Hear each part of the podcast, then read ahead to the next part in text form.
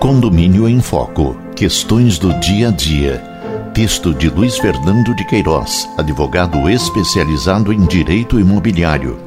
Narração: Roberto Bostelman. Capítulo 70. Poder adjudicar e alienar. O entendimento que considera que os condomínios têm apenas capacidade postulatória ou capacidade para estar em juízo, mas não possuem personalidade jurídica, antagoniza-se com a realidade. Reconhece-se que o condomínio tem o direito de cobrar em juízo os valores condominiais, podendo, para prestigiar este seu direito processual, adjudicar ou arrematar a unidade interna penhorada, bem como aliená-la subsequentemente para efetivar o recebimento do crédito judicial. Quem assim decidiu foi o juiz Venício Antônio de Paula Sales, de São Paulo, ao julgar dúvida levantada pelo oficial do segundo registro de imóveis da capital em procedimento administrativo intentado por condomínio que pleiteava alvará para lavratura de escritura de venda e compra e registro de unidade autônoma que arrematar em leilão, motivado pelo não pagamento de taxas condominiais. A sentença do juiz contraria toda a jurisprudência dominante sobre o tema, que não reconhece ao condomínio o direito de adquirir e alienar imóveis sob o argumento de que não tem personalidade jurídica mas apenas capacidade processual ou postulatória. O texto tem nove páginas. Fonte: Boletim Eletrônico Iribe Anoreg, São Paulo. Cerquilha 929. E merece ser examinado em sua íntegra. Ao analisar o conteúdo social em que vicejam os condomínios, o magistrado argumentou. Resumimos. Primeiro, as relações individuais vêm cedendo espaço para entidades e grupos aglutinadores de pessoal. Associações são criadas para a defesa de interesses e desideratos comuns. Também os condomínios conquistaram mais espaço e mais relevo. Segundo, as mutações sociais devem inspirar uma reapreciação da legislação em vigor não se reduzindo às novas atribuições sociais do condomínio por motivos exclusivamente formais. Terceiro, nos grandes centros urbanos, os condomínios desempenham funções múltiplas, indo muito além das tarefas ligadas à conservação física e estética dos prédios. Quarto, condomínios respondem perante terceiros, firmam contratos, contratam empregados, são reclamados em ações trabalhistas, cumprem obrigações fiscais, recolhem imposto de renda como fonte pagadora e também contribuições previdenciárias. Quinto, realizam obras e reformas, adquirem equipamentos, possuem veículos e são protagonistas de contratos coletivos, televisão a cabo, internet, etc.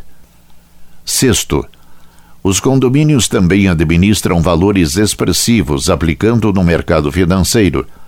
Respondem civilmente pelos acidentes que eventualmente venham a ocorrer em suas dependências. Enfim, exercem funções que vão muito além da antiga missão de apenas arrecadar as taxas condominiais para fazer frente às despesas com a manutenção do prédio. Em função destes e de outros fundamentos que expõe em sua sentença, o juiz Vinícius Antônio de Paula Sales defende que o entendimento que considera que os condomínios têm apenas capacidade postulatória ou capacidade para estar em juízo, mas não possuem personalidade jurídica, se antagoniza com esta realidade diz que os fatos e o avanço social reclamam por um novo tratamento e uma nova abordagem, pois a intensidade da vida jurídica dos condomínios determina uma inversão acentuada, para efeito de se considerar como regra e não como exceção as disposições legais que admitem sua personalização.